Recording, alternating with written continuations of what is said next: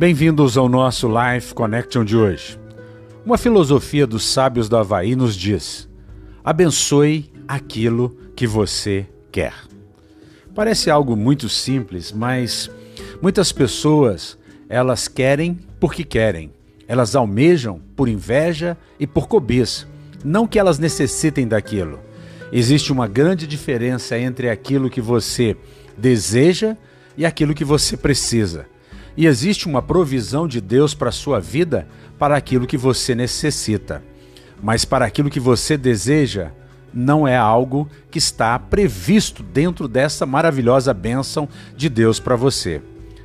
Muitas vezes os nossos desejos são movidos, como eu disse, pela inveja, pela cobiça.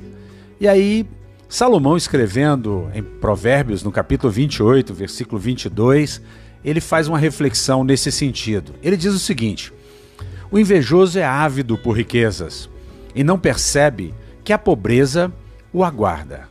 O invejoso olha tanto para o que é do outro que ele não cuida daquilo que está sob os seus cuidados.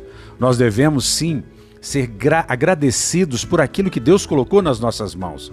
Uma pessoa que tem essa gratidão no seu coração, ela valoriza o que ela tem e ela é capaz de se alegrar com aquilo que o outro possui.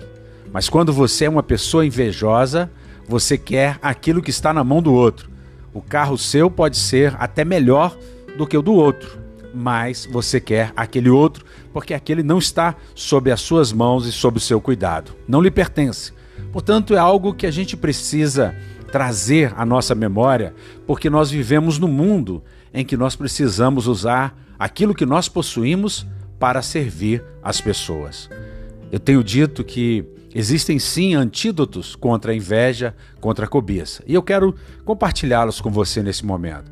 Em primeiro lugar, concentre suas energias no seu trabalho e em ambições positivas para você.